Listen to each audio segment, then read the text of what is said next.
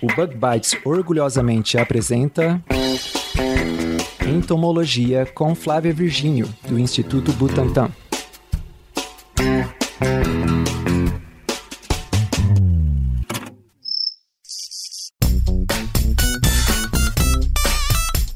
Do Bug Bites Podcast. Muito bem-vindos a mais um episódio sobre entomologia médica com a Flávia Virgínio, que trabalha lá no Instituto Butantan. Nesse quadro do Bug Bites, nós batemos um papo pelo mundo da ciência com foco na entomologia médica. Hoje, eu e a Flávia vamos conversar com uma convidada especialista em acidentes com lagartas. Oi, Flávia, tudo bem com você? Dá um oi pra galera aí. Oi, tudo bem, pessoal? Tudo bem com você, Felipe? Tudo ótimo, Flávia. Bom, mas hoje, em mais um episódio dessa nossa conversa sobre entomologia médica, nós vamos falar sobre um grupo de insetos super interessantes, os insetos da ordem Lepidoptera. Mas antes eu gostaria de agradecer aos nossos padrinhos e madrinhas por colaborarem financeiramente e ajudar o nosso projeto de divulgação científica. Então, eu gostaria de agradecer, é, em nome do Bug Bites, aos nossos padrinhos. É, na categoria Besouro, o professor Richard Staltamer, o Dr. Sherry Bezerra, é, na categoria Cigarra, a Tamara Zaka, na categoria Abelha Operária, Priscila Angel, Diego Aureliano de Sai, Rodrigo Sampaio, e na categoria Formiguinha, Juliana Carvalho e o Masashi Noe. A todos vocês que acreditam no nosso trabalho, nosso muito obrigado. Os padrinhos contribuem com o nosso projeto de divulgação científica e eles também têm acesso a alguns mimos. Por exemplo, desde os valores mais baixos de apoio ao Bug Bites, você tem acesso ao nosso grupo exclusivo do WhatsApp, onde rola uma interação direta, uma troca de mensagens, notícias com a equipe do, do Bug Bites e os nossos padrinhos. E lá também você tem acesso à nossa capa e o tema dos episódios com bastante antecedência. Você pode saber mais sobre acompanhar o nosso podcast através dos links abaixo abaixo, bit.ly ly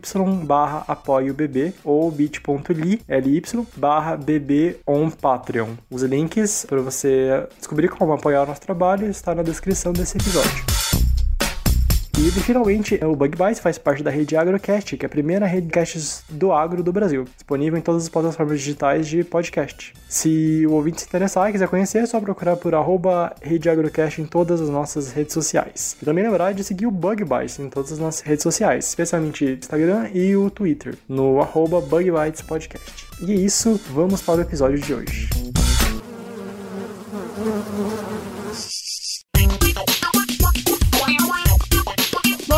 Então, como a gente sabe, a entomologia médica é uma área extremamente importante para estudar, né? Eu sou suspeita porque eu trabalho com isso, mas a gente, com o estudo dessa área, a gente consegue mitigar, diminuir então a quantidade de doenças, né, que tem os insetos como vetores ou causadores de intoxicações, por exemplo. Ou então até mesmo encontrar curas, né, para os tratamentos das, das doenças. E aí, então, a entomologia, né, ela conversa com outras áreas, né, de forma interdisciplinar. Dentre essas áreas a gente pode citar imunologia, toxinologia, genética, etc. E aí diversos insetos, eles podem causar danos à saúde humana, né? São vários, mas tem alguns acidentes que são mais comuns, que no caso são as queimaduras causadas por lagartas. Um nome popular que o pessoal conhece muito é a lagarta cachorrinho ou a taturana, né? Mas tem várias outras também que podem causar esse tipo de acidente. Mas existe uma espécie de lagarta que ainda é pouco estudada e hoje nós nós temos então a oportunidade de conversar com uma especialista nesse assunto. Olha que massa. A Isadora Maria Vilas Boas é, é essa pessoa que hoje está aqui com a gente, então. Seja muito bem-vinda, Isa. Pra gente é um prazer te ter aqui. Então vou pedir que você mesmo se apresente, por favor, fala um pouquinho sobre a tua carreira é, acadêmica e a tua formação. Olá, Flávio. Olá, Felipe. Muito obrigada pelo convite. É uma honra poder conversar aqui com vocês. E olá, galera que está nos ouvindo, né? Bom, eu sou graduada em Ciências Biológicas pela Universidade Estadual Paulista,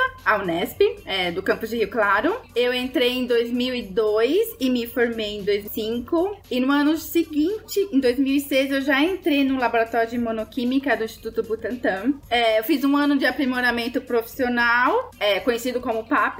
E em 2008, eu ingressei no mestrado pelo Departamento de Imunologia do ICB da USP. É, no ano seguinte, durante a minha qualificação, eu solicitei passagem para doutorado direto, a qual foi aprovado pela banca. Então, ao todo foram cinco anos e alguns meses de doutorado. Eu defendi minha tese em maio de 2013 e comecei o pós-doutorado em setembro do mesmo ano, em 2013. Ele durou quatro anos, né? Que eu tive bolsa de pós-doc, FAPESP quatro anos. E aí, é, após eu fui contratada pela Fundação Fundação Butantan em 2018. Ai, é minha parceira de contratação Butantan, Fundação Butantan. É. Muito bom, massa. Flávia, vocês trabalham próximas assim? Vocês duas trabalham no Butantan, mas vocês trabalham próximas nos laboratórios de vocês? Na verdade, a gente trabalha no Butantan, a gente foi contratada pela Fundação Butantan no mesmo ano, não sei se foi na mesma leva, mas foi no mesmo ano. Foi mas julho. a gente não se conhece. Ah, eu fui em março, abril, maio, mas a gente não se conhece pessoalmente. Não. mas deixa passar a pandemia que a gente vai se conhecer. sim, sim. Vai tomar um café. Isso. Tá quase, tá quase, galera. Só aguenta mais um pouquinho. Bom, é muito legal a sua trajetória acadêmica. Eu queria que você contasse pra gente, Isadora, como que toda essa sua história levou você a estudar imunologia relacionada a, a insetos. É, então, já na graduação lá em Rio Claro, eu trabalhei um pouquinho com insetos. Eu comecei a trabalhar com libélulas e grilos, né? Mas não a parte da imunologia, porque lá não, não, não tinha estudo muito em imunologia. Foi mais a parte da biologia molecular do próprio inseto, a diferença entre machos e fêmeas. Mas a história da Pararama, ela se iniciou com uma pesquisadora, a doutora Ruth Gonçalves de Andrade, que na época trabalhava aqui no laboratório. E uma viagem que ela fez ao norte, veio a problemática, levaram a problemática para ela e ela trouxe ao laboratório e conversou com a diretora do laboratório sobre a problemática dos acidentes com seringueiros lá na região norte. É, ela conversou com a diretora, a doutora Denise Tamburgi, que se solidarizou também com os problemas dos seringueiros. E como eu tava naquela fase de ingressar no mestrado e escrever projeto, eu não sabia o, o que, que eu ia estudar, o que, o que, que eu ia escrever no projeto. Eu já tinha escrito um projeto sobre aranhas, mas é, a gente tinha desistido. É, então, como eu tava nessa fase ainda de escrever projeto, a Denise me propôs que trabalhássemos com essa lagarta, que estudássemos o, o veneno dela, que caracterizássemos do começo ao fim o veneno dela. E foi aí que eu pesquisei, eu entrei na literatura e comecei a pesquisar sobre a, a pararama. Não existe, não existia quase nada, quase nenhum estudo é, na literatura sobre ela. Foi muito difícil achar. Eu precisei buscar papers e de revistas nacional mesmo, e que a biblioteca escaneava e me enviava, as bibliotecas escaneavam e me enviavam. Mas foi aí que começou a minha história, é, o meu envolvimento com a pararama e a pararamose, que é a doença causada pelo acidente com a pararama. Muito bom, né? É, é só um parênteses, Felipe. Como é, é, é engraçado isso da, da carreira, né? Que bom que tu não, tá, não estudou as aranhas, porque agora eu tenho mais uma, uma parceira nos insetos lá no Butantan. É, sim. né? É, Muito- quase. Quase comecei com aranha também. Quase. Porque aqui o laboratório estuda bastante aranha e serpentes. Aham, Muito bom. Ah, que legal. É, só uma, eu fiquei com uma, uma dúvida. Você disse que. Que ano foi tudo isso? Em que ano? A sua graduação, a sua história com, com a Pararama, mais especificamente, né? Ah, com a Pararama. Com a Pararama foi na minha pós-graduação, né? Foi no ano. Eu entrei no laboratório em 2006. Aí eu fiquei esse ano de 2006 como estágio voluntário. Em 2007 eu fiz o aprimoramento profissional. E aí foi em 2007 que eu comecei a escrever, pensar no projeto de mestrado. E ingressei no mestrado em 2008. Entendi. Não, é que você comentou que você precisava é, pedir para escanearem os papers, né? Foi, sobre... foi. Pra escrever o projeto, não tinha literatura nenhuma disponível no Google, não, no PubMed, então só tinha um resumo. Um resumo, não tinha nem paper disponível. Agora que a gente tá alimentando o banco de, de papers de Pararama. Mas isso era porque eram artigos antigos ou simplesmente. Estudos muito antigos em revista nacional em português. Então, a maioria. Que legal. A maioria, então eu tinha que pedir de uma biblioteca pra, da USP, de uma biblioteca da USP para outra, para escanear o paper publicado na revista que estava lá em outro local e enviar para mim por e-mail. Mas não era nada relacionado à imunologia, era só em questões de acidentes com essas, É, e, com essas e- lagartas e um pouco taxonomia. e o estudo da glândula, tinha estudo é, radiologia de pacientes, biópsias de, de, de acidentados, tinha também é, um pouco da caracterização, um pouco do estudo é, do estudo do, do extrato em camundongos, mas não muito a parte inflamatória. Entendi. E de que ano seriam esses artigos, mais ou menos? Esses artigos de 90, 91, 95. Ah, ainda assim, bastante, bastante recente. É recente, 95. Ah, é, é, pra mim artigo antigo, sei lá, 1930, por aí, isso seria antigo pra mim. 90 tá aí já.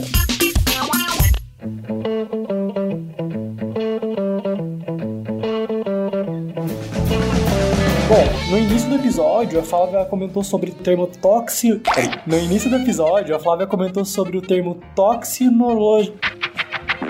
Toxinolo... Nossa, gente, toxinologia. Você poderia explicar para os nossos ouvintes e para mim também o que, que esse termo significa? Então, toxinologia é a ciência que estuda toxinas, né? É produzida por micro-organismos, seja fungos ou bactérias, é, plantas ou animais. Então, é a ciência que estuda toda a interação de toxinas quando em contato com um organismo vivo. Então, ela é uma sub-área da toxicologia. Né? Ela estuda Ah, especificamente entendi. as toxinas, a ação das toxinas em, em organismos E, é, e, pro- e que são produzidas por organismo. Isso, por micro-organismos ou, ou plantas ou os animais. Uhum, entendi. Muito legal, Isadora. Obrigado pela explicação. E eu queria que você falasse. Você falou sobre pararama, sobre essa lagarta da espécie Premolise semirur, semirurfa ou. Ah, tá. Você, então você, você falou pra gente sobre essa, essa. sobre a pararama, essa lagarta da espécie Premolis semirufa. E eu queria que você contasse pra gente quem que são essas lagartas e onde que elas ocorrem. Então, é, a lagarta, ela é conhecida popularmente como pararama, mas aqui no laboratório a gente denominou elas de pararamas do sucesso, né? A- elas são pertencentes à grande família Erebidae. Antigamente a pararama ela pertencia à família Arctidae, mas após um, um estudo recente de filogenética molecular, uma análise com utilizando é, tecnologia molecular recente para avaliar a filogenia dessa família, essa família Arctidae, juntamente com a Limantridae, elas foram incluídas na, na grande família Erebidae e foram reclassificadas como subfamílias, como Arctine e Limantrine. Então, a- atualmente a pararama é da família Erebidae. Ela é encontrada na América do Sul, particularmente nas plantações de seringueiras da região amazônica, onde elas se alimentam das folhas, especificamente das folhas das seringueiras. Então, a, a pararama, além dela exercer um tropismo pelo látex das seringueiras, por isso que elas estão localizadas lá, perto dos do látex, por isso que ocorrem os acidentes com os seringueiros, né, da, os tratores de látex. Além disso, ela, ela é específica dessa, de- dessa árvore, da seringueira. Ela não aceita folhas de outras árvores. Nós tentamos alimentá-la com folhas de goiabeira, de mangueira, de outras plantas, mas ela não aceita, não se alimenta de folhas de outras espécies, a não ser da Hevea brasiliensis, a seringueira. É, elas podem causar acidentes em humanos, né, quando eles entram em contato com a lagarta ou também com o casulo. E essas cerdas presentes no casulo ou na lagarta, elas penetram acidentalmente na, na pele humana. Elas acidentam principalmente os trabalhadores das seringueiras, né, os extratores de látex, mas podem causar acidente em qualquer pessoa que vier entrar em contato com as suas cerdas, né? Se, se você tiver... É, só- Oi? É, não, é só, só uma dúvida. Você falou sobre tropismo é, é, pelo látex, Pelo né? látex, sim. Mas ela se alimenta do látex ou é, ela só gosta de ficar ali próxima? Ela mesmo? fica próxima, ela fica muito próxima do látex, do, da, da seiva da, da árvore, né? Do tronco, do látex. Uhum. Ela fica muito próxima. Não, mas ela se alimenta mesmo das folhas. Elas comem absurdamente rápido as folhas. Elas comem muitas folhas. Mas as folhas, elas são um pouco leitosas também, né? Da Não seringueira. são muito, não. Não? Não são muito, não. Não, são meio sequinhas. Como a gente criou algumas lagartas aqui no laboratório para reproduzir o ciclo, a gente teve, como elas não estavam se alimentando, a gente teve que buscar folhas de seringueira lá de Campinas para elas poderem se alimentar, porque senão elas iam morrer de fome. Nossa, que É. trampo. Nossa. Então a gente ia lá, coletava muitas folhas para alimentá-las. E elas comem muito rápido. Viu, É gente? graça. Ciência é isso, ó. É a gente ter que ir lá em outra cidade pegar folha de. Buscar o alimento delas.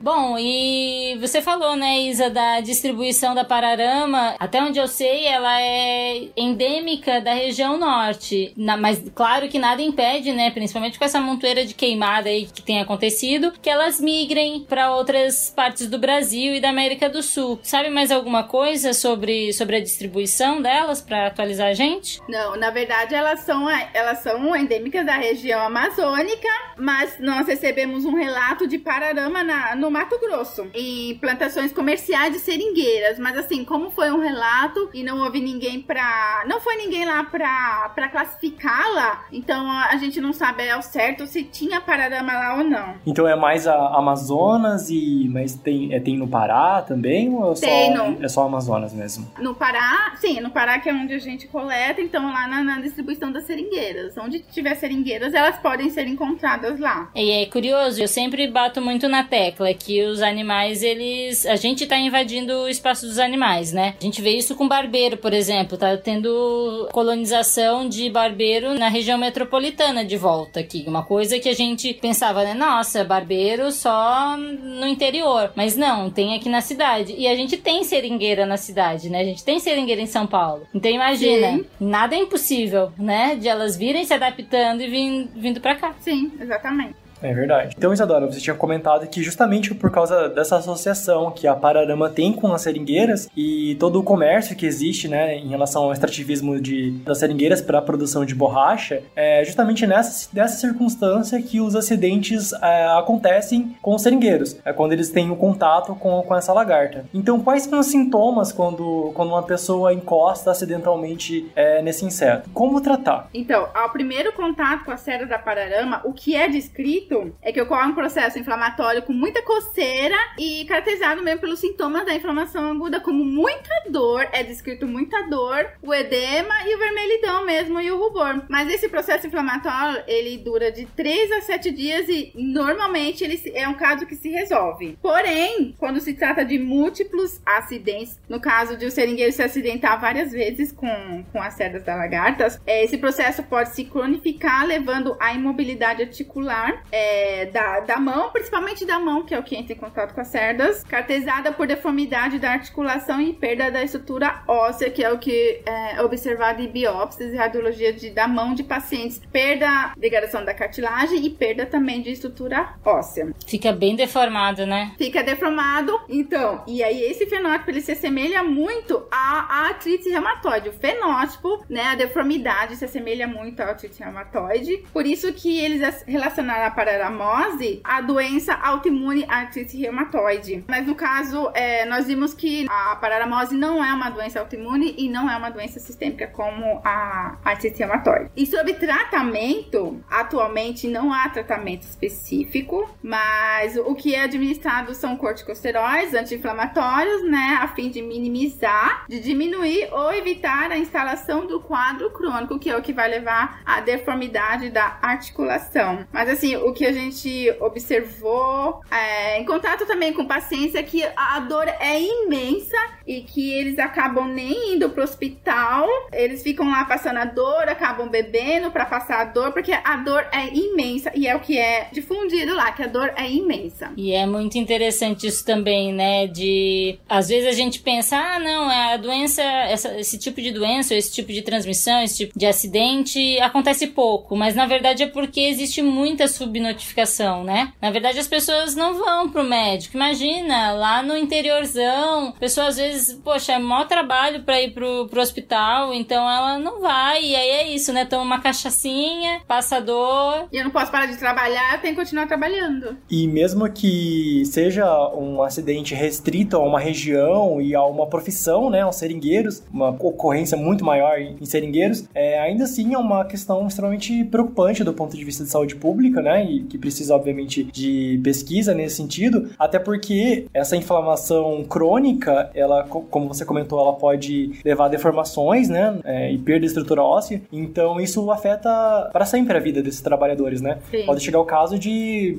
completamente é, impossibilitar o trabalho do, do seringueiro. Sim, sim. E, e você saberia dizer quantas vezes, assim, são, você comentou que são é, depois de vários contatos, acaba ocorrendo esse processo inflamatório crônico. Saberia dizer quantas vezes, assim, em médio, tem, existe esse dado? Não, a, a gente não tem esses dados de quantos, quantas vezes, porque às vezes eles encostam e nem, e nem percebem. Eles são acidentados e nem percebem. Mas também há relatos de que um acidente só pode causar esse processo, essa dor imensa e levar à deformidade articular. Há relatos de que apenas um contato pode levar. Entendi. E só uma coisa, uma questão para os ouvintes, para quem tem curiosidade de ver né, quais são os sintomas desse processo é, inflamatório, existem vários artigos na internet, a gente pode, a gente vai deixar linkado na descrição é, alguns artigos nesse nesse, sentido, em que o ouvinte pode visualizar as fotos da Pararama e da, das reações né, no, no, no, nos seres humanos. Sim, sim. Muito interessante, muito interessante. Isa, e conta pra gente um pouquinho mais então sobre o doutorado, como é que foi? Então, meu doutorado que eu comecei como mestrado, né, em, 2000, em 2008,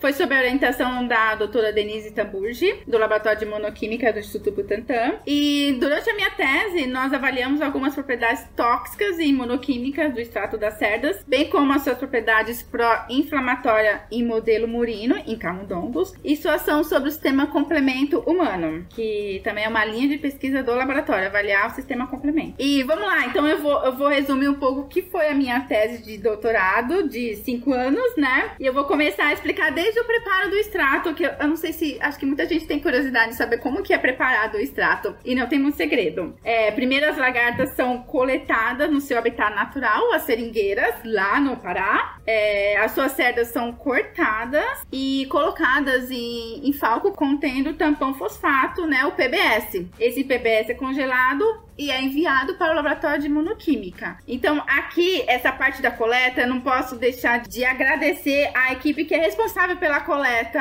para mim lá das lagartas lá no Pará. Então, não vou deixar, não posso deixar de agradecer a duas pesquisadoras do laboratório, Gisele Pide e Rosana Soji, por elas coletarem, identificarem, coletarem, passarem calor é, dias e dias cortando as cerdas para trazer para o laboratório, para a gente trabalhar aqui nas condições do laboratório então eu não posso deixar de citá-las. Muito bem. E, e só, só uma, uma coisa, é, para os ouvintes que não sabem, Falcon, tubo Falcon é um tipo de tubo, né? Onde, é um tubo onde assim coloca. que cabe, no caso desse Falcon, cabe até 50 ml de volume de solução. E no caso a gente usa uns 10 ml de PBS e corta cerdas de umas 5 lagartas nesse, nesses 10 ml de PBS. Essas lagartas estavam em álcool? Não, não, elas estavam. É, o que acontece, elas colocam um pouco na, na geladeira para elas ficarem mais molinhas, mais paradinhas e pararem de andar. E vivas, para cortar, para cortar essas cerdas vivas. Deixa eu te perguntar uma coisa, elas têm comportamento gregário também? Elas ficam agrupadinhas? Não, não, elas não são gregárias, não são, elas não ficam todas juntas. Por isso que a coleta é bem difícil, porque é difícil de enxergá-las nas folhas, no tronco, ela é marrom, então ela não é fácil visualização e elas ficam espalhadas pela, pela seringueira e ficam lá no alto também. Então é bem difícil a coleta delas. É, eu ia comentar, tá que eu não sei se isso é uma característica boa ou ruim, né? Porque se elas tivessem comportamento gregário, talvez os acidentes poderiam ser muito, muito piores, piores. né? Teria contato com várias ao mesmo tempo. Porém, talvez isso deixasse elas mais visíveis. E aí talvez isso poderia ser evitado de alguma forma. Também. Apesar que eu acho que o próprio tipo da, é, do movimento que os seringueiros fazem facilita, né, é, esse contato, porque eles têm que passar a mão para facilitar o escorrimento da, do látex, né? E E acho isso acaba, de qualquer maneira, acho que seria mais, mais prejudicial do que. É, e no caso da a pararama, ela solta as sardinhas delas fininhas. Então é fácil soltar. Então, às vezes, eles se acidentam só com as cerdas soltas mesmo lá no látex. Olha só. Deixa eu só te perguntar mais uma coisa. As sedas, elas são meio que farpadinhas, assim, né? Então, São. elas meio que grudam, assim, na, na pele. Eu acho que aí, então, que, que solta talvez alguma toxina, alguma coisa do tipo. Que tá dentro da cerda, que é oca. Sim, Hum, sim. Tá. Elas são farpadinhas, então a entrada é fa facilita a entrada delas, né, na, na pele. Só que a gente tá avaliando também é, essa parte da glândula, a- o contato da glândula, da a glândula produtora de veneno com a cerda. Mas já há estudos antigos também que falam que a cerda é oca e que ela é preenchida pelo produto dessa glândula venenosa. Então ela fica preenchida à medida que entra em contato com a pele, a cerda quebra e libera o seu conteúdo. Então, antes de você continuar com essa história do, sobre, sobre a sua trajetória, doutorado, eu só tenho mais uma dúvida. Ah, essas cerdas que contêm essa, essa toxina, ela tá distribuída em todo o corpo da pararama ou em regiões específicas? Não, em regiões específicas, inclusive em cerdas específicas. Não são todas que contêm a glândula, não são todas que causam acidente. É porque a pararama ela tem diversos tipos de cerdas diferentes, elas estão verruga, formando tufinhos, ou elas estão espalhadas, ou elas são laterais, ou são dorsais. Então não são todas as cerdas que contêm a glândula produtora de veneno. Isso que a gente está estudando para avaliar qual cerda, em qual localização que tá essa glândula que tá produzindo o veneno. Não são todas as cerdas. Massa, massa. Continua, continua então, Isa. Vai. Ah, então, continuando, o extrato, né? As cerdas foram cortadas e colocadas em tubos falcos e trazidas para o laboratório. Aí, aqui no laboratório de imunoquímica, é, essas cerdas são maceradas é, congeladas mesmo. Elas são maceradas utilizando um bastão de vidro. Esse foco é centrifugado e para obtenção da parte solúvel, que é a parte sem, sem a cerda. Então eu, eu retiro somente a parte solúvel, né? Sem nenhum. Às vezes eu preciso de umas duas, três centrifugações para obter somente a parte solúvel sem as cerdas. Após isso, eu tenho o extrato das cerdas da Paradama pronto. E eu avalio, primeiramente, eu avalio a composição proteica desse extrato, porque todas as as atividades, todos os experimentos, a gente se baseia na concentração de proteína para utilizar, o quanto de extrato utilizar qual concentração, então a gente se baseia na concentração proteica. Então, eu avalio a composição proteica e, na minha tese, avaliei as atividades biológicas e enzimáticas. Quais atividades eu, eu cheguei a avaliar? Uma delas, atividades comumente encontradas em venenos de serpentes, aranhas e escorpiões. Então, uma delas, é, uma das atividades que eu avaliei, é a presença ou não na, no extrato, foi a presença de hialuronidases, que são enzimas com atividade sobre o ácido hialurônico, que cliva o ácido único. O ácido hialurônico é um componente da matriz extracelular e a sua degradação ela facilita o espraiamento do veneno no organismo. Então, à medida que os venenos possuem hialuronidase, é, elas vão clivar o, o, ácido hialurônico e elas vão permitir a entrada, vão facilitar a entrada, a difusão desse veneno no organismo. O ácido hialurônico é aquele mesmo que tem para nos produtos aí de beleza, pra gente ficar com a pele jovem. Jovem. É, porque a gente produz, é, porque a gente produz, é, nossas células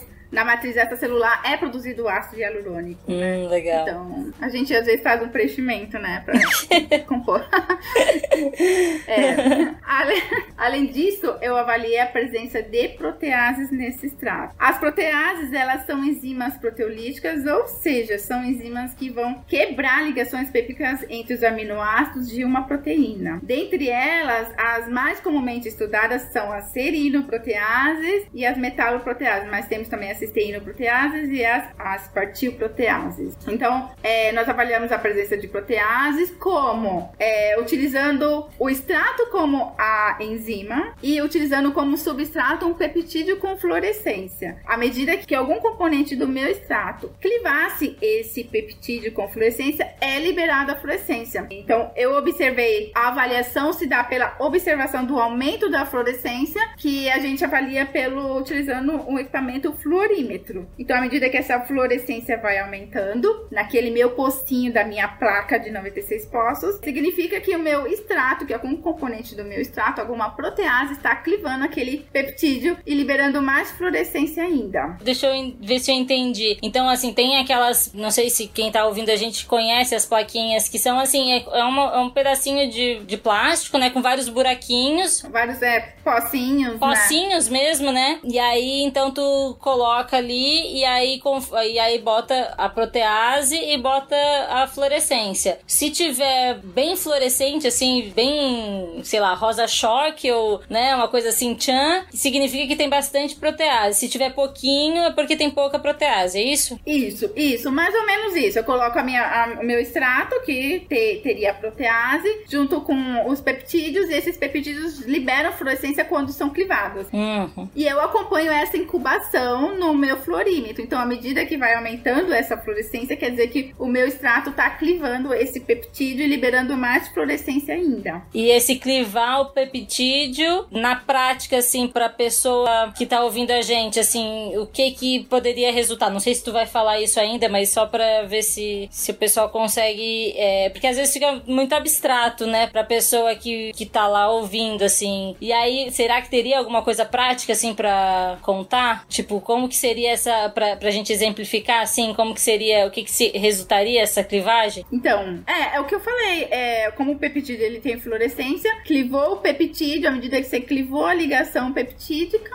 é, vai liberar a fluorescência no, no pocinho, dentro do pocinho, e aí é detectado pelo equipamento. E, e qual é a interpretação disso daí? Que aquelas cerdas possuem a... Enzimas proteolíticas. A, a, que seria o que, o que resulta nos problemas, dos acidentes. Com os, que pode ou não resultar. Acidentes. Sim, sim. É o, o, o que eu tiro de resultado é que o extrato, ele contém proteases, que são enzimas proteínas que vão degradar proteínas, que podem ser proteínas do meu organismo também. E assim, a gente sabe que venenos serpentes, venenos de aranhas, eles possuem bastante proteases. Hum. Então, serino, metalo, proteases. Então, foi isso mesmo que nós avaliamos. A partir do momento que a gente viu que o extrato continha proteases, a gente buscou avaliar a classe de protease a que pertencia. Com isso, é, nós utilizamos inibidores específicos, inibidores de metaloproteases e inibidores de serinoproteases para avaliar. À medida que eu utilizei o inibidor de serino, será que ele continua, o meu extrato continua clivando aquele peptídeo, continua liberando a fluorescência? Então, nós avaliamos isso também. Que classe de protease pertencia os componentes do extrato? E aí, utilizando tanto o inibidor de metaloprotease como de serinoprotease, nós chegamos à conclusão que o extrato contém tanto metaloproteases quanto serinoproteases. E melhor, é o que nós observamos também, que essa metaloproteases e essa serinoproteases, elas estão interagindo entre elas. Pois quando, quando eu inibo uma, quando eu inibo a metaloprotease, especificamente só a metaloprotease, eu vejo um aumento da atividade da minha serinoprotease e o inverso também. Quando eu inibo a minha serinoprotease, eu vejo um aumento da atividade da minha metaloprotease. E identificar essas classes de proteases é importante para saber qual tratamento? É importante para conhecer mesmo o, o, veneno, né? E para que caminho, para seguir, qual caminho seguir, né? A partir do momento que tem metalo, que tem, que tem serino,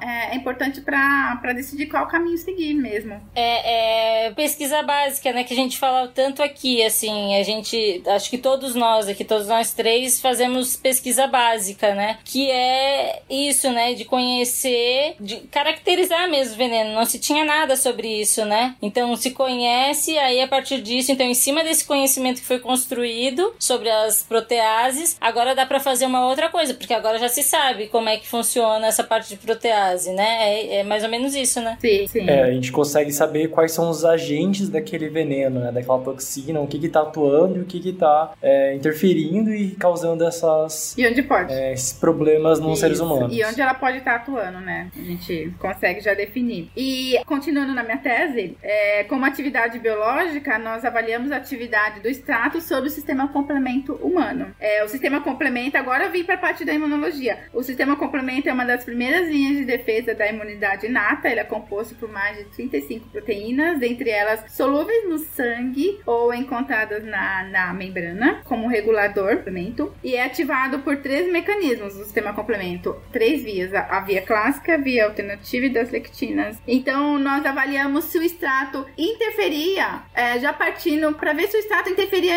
em, em, na resposta inflamatória. Então, nós avaliamos se o extrato poderia interferir com a ativação dessas três vias do complemento. E o que, e o que nós observamos é que sim, que ele interfere é, de alguma forma. Depois nós fomos é, aprofundando que ele interfere de alguma forma com a ativação da via alternativa e da via das lectinas. De que forma? Lembra que eu falei que a gente tem metalo e serinoprotease no extrato? Então, essas metal, essas serinoproteases do extrato, elas estão clivando componentes é, do sistema complemento que estão presentes no nosso sangue. Isa, esse clivando é, é como se fosse cortando, assim. É cortando, quebrando, é, cortando. Tá. Quebrando, quebra a molécula ao meio, aí acaba inativando essa molécula. Ah, legal. Então, o que a gente observou é que a, tanto o serino quanto os metais, elas estão clivando componentes do sistema complemento, por isso que acaba reduzindo a atividade dele.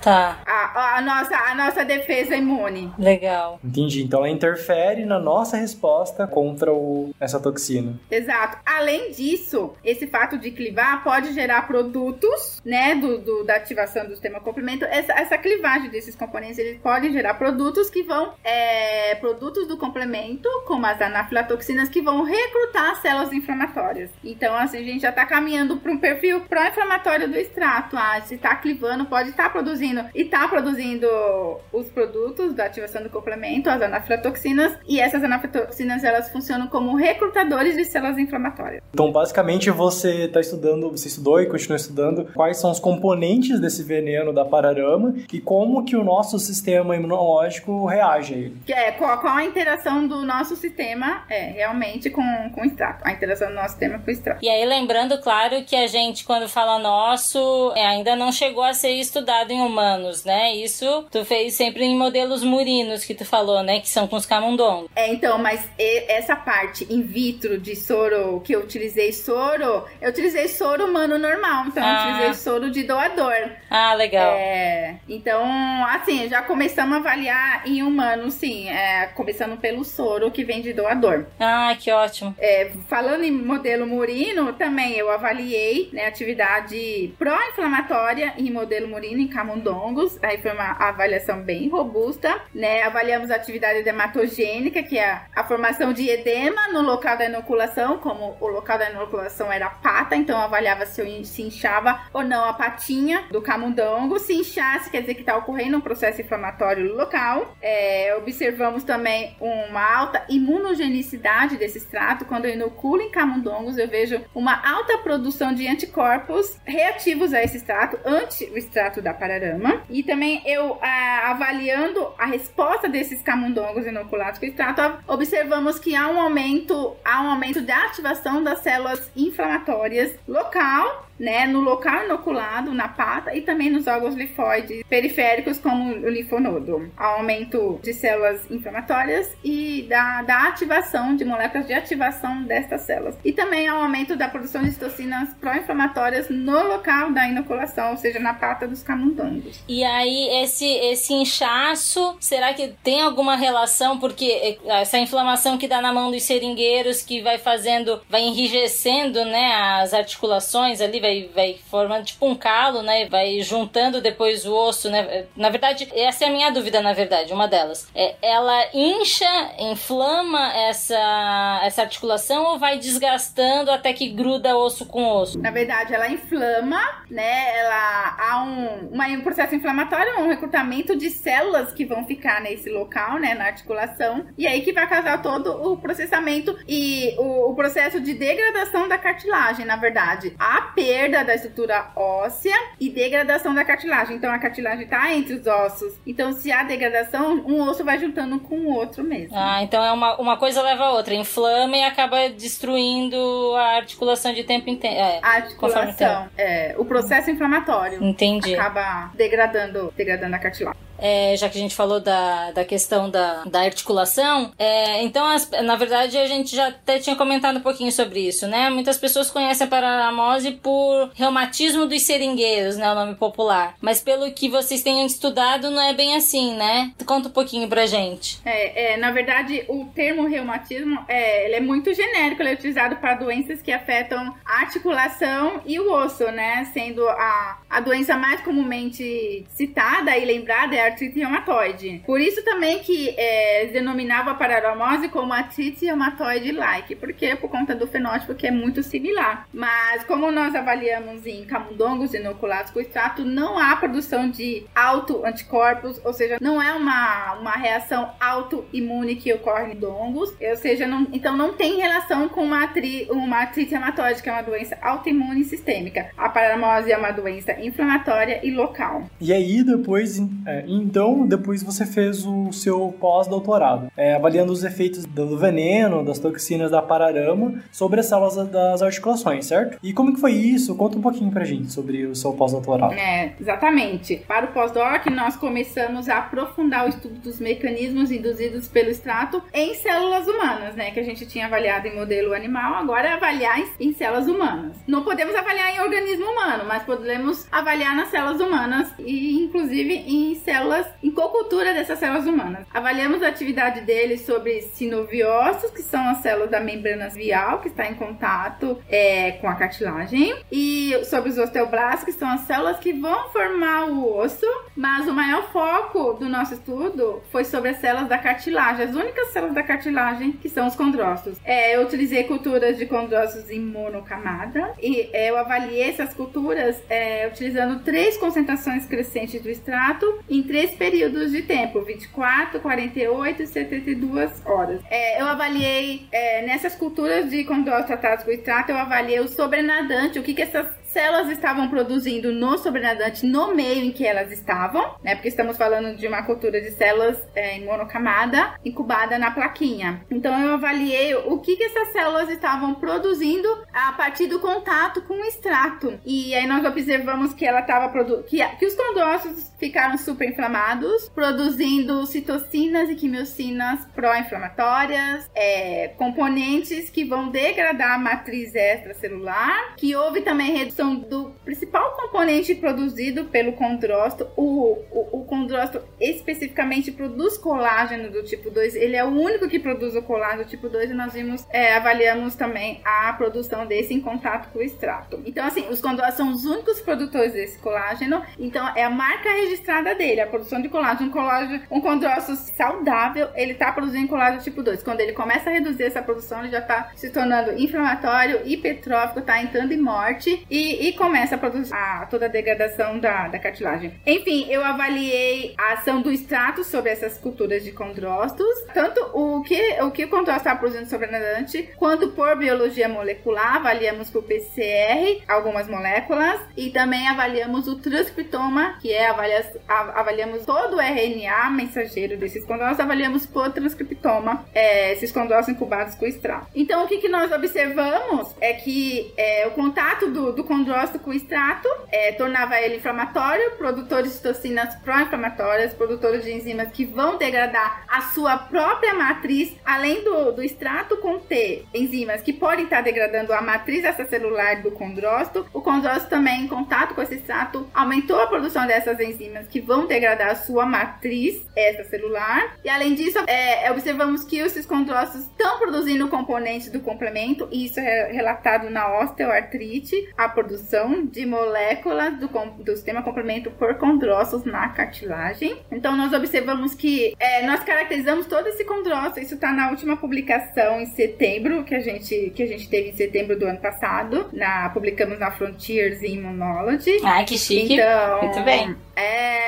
Ó, gente, leio. É um paper super legal, super bonito. Então, nós observamos que esse condrócito se torna inflamatório na presença do extrato e a avaliação por bioinformática do transcriptoma desses condrócitos nos permitiu prever vias de ativação celular, vias similares às observadas e na, na doença, no, no, no, no, desenvolvimento da doença osteoartrite. Deixa eu só tentar pegar, ver se eu, se eu entendi. Vocês fizeram, então, esses testes, essas análises com as células que estavam lá nas plaquinhas, né? Agora não mais, vocês não usavam mais aquela placa com os buraquinhos, agora, né? Tá trabalhando com as células. E aí, olhando essas células, vocês viram que tinha produção, né? De citocina, eocinas e tudo mais. Todo um perfil pró-inflamatório. Isso. Então, com as células, a gente, vocês conseguiram ver que estava inflamando as células conforme era aplicada esse, essa toxina. E aí, isso tudo que vocês observaram corroborou, veio de encontro, né? Confirmou, na verdade, a palavra, os sintomas, entre aspas, assim, de uma osteoartrite. Isso? Sim, sim, exatamente. Por isso que a gente começou a direcionar, agora voltamos nossos olhos mais para a osteoartrite, porque a avaliação, né, de toda essa característica dos condrócitos, todas as vias que podem estar sendo ativadas, né, pelo que o transcriptoma nos deu, a análise do transcriptoma nos deu. Então, é toda essa avaliação nos leva a dizer que existe uma assinatura osteoartrítica da pararamose. Ah, arrasou. Como isso eu acho que é muito legal também do, do pessoal que tá ouvindo a gente, é perceber que as coisas a gente não consegue descobrir do dia pra noite, né? Olha o, o caminho que a Isa fez de análises minuciosas, assim, na, né? Olha primeiro no camundongo, depois olha no soro, depois olha nas células e parará, vai, olha cada coisinha junta toda essa informação ao longo de anos para conseguir entender que, na verdade, o que a, o que a Pararama faz é muito mais parecido com uma osteoartrite do que né, uma outra coisa, uma outra doença articular, sei lá, né? Exatamente, exatamente. É um caminho longo, é um caminho longo, mas é muito bom.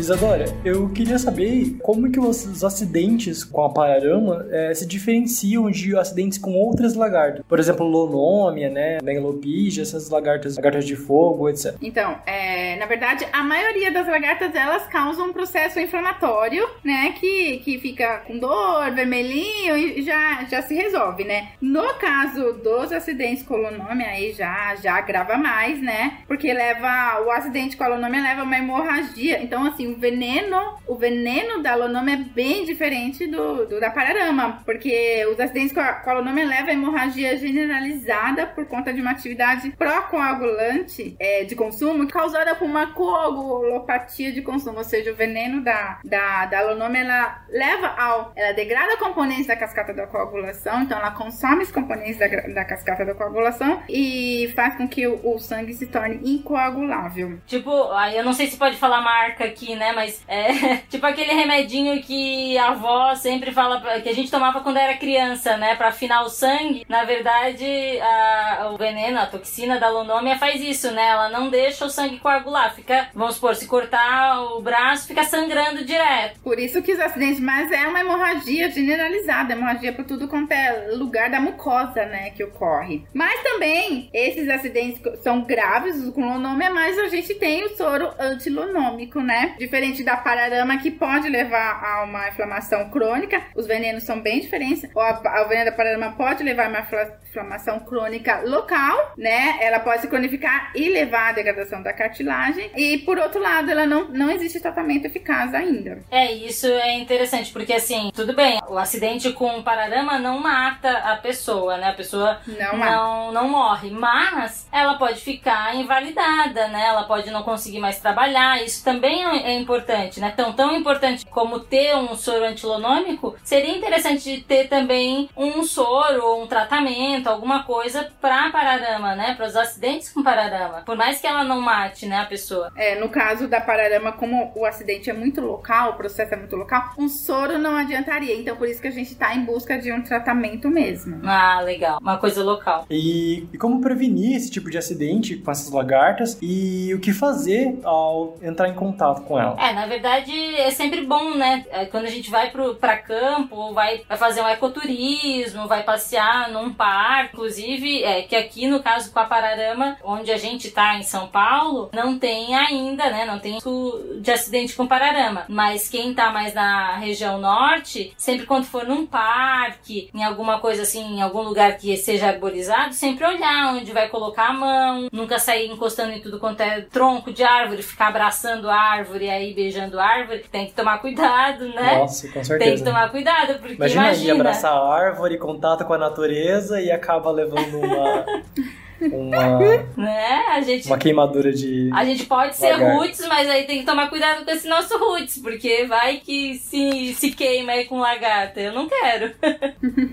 mas basicamente isso, né, Isa? É sempre ficar atento, né, quando estiver perto de árvores e das folhas, né? E no caso dos trabalhadores das seringueiras, né, é uma forma de se proteger é a utilização de luvas, botas e óculos protetores. É uma, é uma forma de se proteger contra esses acidentes. É uma luta também, né? Ah, mas só uma questão, você acha, é, você acha que, ele, que eles costumam utilizar esses equipamentos de proteção? É comum? Não, ninguém utiliza não. Não, no calor lá, no calor do norte, não. É isso que eu ia falar, assim, é uma luta, porque eles ficam, né, de certo, assim, numa. em cima do muro, né? Porque, imagina, eu sei que é importante, porque é pra minha saúde, mas não é cultural se usar EPI, né? A gente já fica agoniado tendo que usar E nem é confortável, é, e nem é confortável, né? No caso deles lá que estão embaixo do sol. É, bom, então nós estamos caminhando para o fim do episódio, mas eu não posso deixar de, de perguntar se você já teve um acidente com alguma lagarta, com a pararama ou com outra espécie, e como é que foi, qual foi a espécie, se, se isso já ocorreu contigo. Não, então eu nunca me acidentei com nenhuma lagarta que, que eu tenha percebido, né? Já fiquei próxima, já fiquei em contato com lagartas, mas nunca, nunca encostei acidentalmente nela.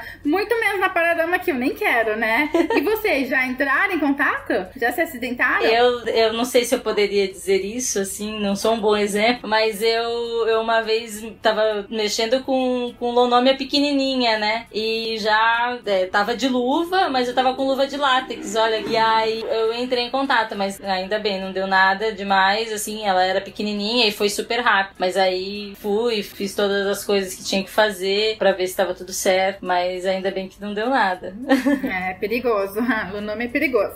É, eu nunca, nunca também aconteceu um acidente do tipo, até porque, na verdade, um dos poucos insetos, assim, que, como eu, eu não, não, trabalho com, com lepidóptera, eu só conheço, conheço por cima, né, as questões da ordem, então é um bicho que eu não mexo, assim, com lagartas, é uma coisa, um bicho que eu não toco, eu não mexo, não perturbo o bicho, os outros também, né, mas principalmente borboleta, lagarta, porque eu tenho medo, assim, eu não sei se a lagarta, se eu não tenho esse conhecimento, se pode me causar algum problema ou não, eu nem, nem mexo no bicho, só olho, tiro a foto e já tá bom. Mas eu sempre vejo aqui no Maru em Curitiba, então eu sempre vejo Altomeres. Altomeres, ah, ela é linda, Altomeres é linda, né? Linda, linda, linda. E também queria deixar o, pedido, né, assim, é claro, que as, pelas pessoas que verem é, lagartas é, ou a própria pararama, se, tiver, nós tivermos ouvintes lá do Pará, é obviamente não matar esses bichos, né? Esses bichos são, fazem parte da natureza, eles estão inseridos no ecossistema ali, é um ambiente natural deles e os acidentes são uma, é uma realidade, algo complexo, mas sempre há outras maneiras de se evitar, é tomar cuidado, como a gente, a gente comentou, para os trabalhadores usarem EPIs e às vezes dá até para, no caso, talvez a pessoa tenha que manipular alguma árvore, alguma coisa nesse sentido, talvez seja até possível retirar, né, com, sei lá, com uma folha de papel, alguma um galho, alguma coisa, as lagartas, e não matar esses bichos, né, são bichos muito bonitos e, e a gente tem que apreciar e respeitar, Exatamente. apesar dos problemas que eles podem causar. Exato. Exatamente. E, bom, então, Isadora, você gostaria de deixar algum, algum contato, um e-mail, rede social, é, onde as pessoas podem acompanhar os seus projetos, os, as suas publicações? Ah, então, de publicação, na verdade, dá para acompanhar pelo Google, né? Pelo, pela pesquisa no Google ou no PubMed, né? Então, acho ou que... Ou ResearchGate também, muito bom. Ou se quiser entrar em contato comigo, se, se localizar para dar em algum lugar, se quiser tirar alguma dúvida, achou muito interessante a pesquisa, pode mandar e-mail para mim, pro isadora.boas.butantan.gov.br. Boas com O, né? Boas. É, boas. É... Boas. Não tem U, boas. né? Boas. Não, é boas. Maravilha. É, então qualquer dúvida que, que quiserem tirar, pode mandar e-mail pra mim. Muito bom, Isa. Beleza, então. Obrigada, viu? Obrigada eu, adorei conversar. Nós agradecemos novamente a sua participação. Um assunto super interessante. Eu mesmo não conhecia a Pararama. E olha que eu fico o dia inteiro pesquisando sobre insetos. Eu nunca tinha ouvido falar sobre, sobre essa lagarta em específico. É muito legal conhecer. Eu não sabia todos os problemas que elas podem causar. Mas também não conhecia como que elas são bonitinhas. E então, muito obrigado pela sua participação, Isadora. A gente agradece bastante. E para os ouvintes, espero que vocês tenham gostado. E até o próximo episódio do Bug Bites. Muito obrigada. tchau, tchau. tchau, tchau. Obrigada. Tchau, tchau.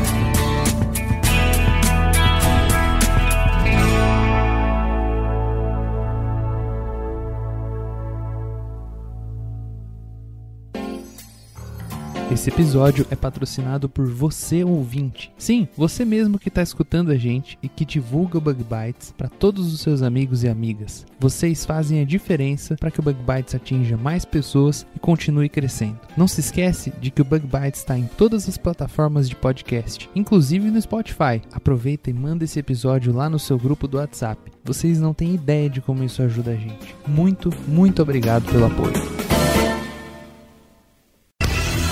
Este podcast foi editado por Orelha, o Estagiário, edições de podcasts e criação.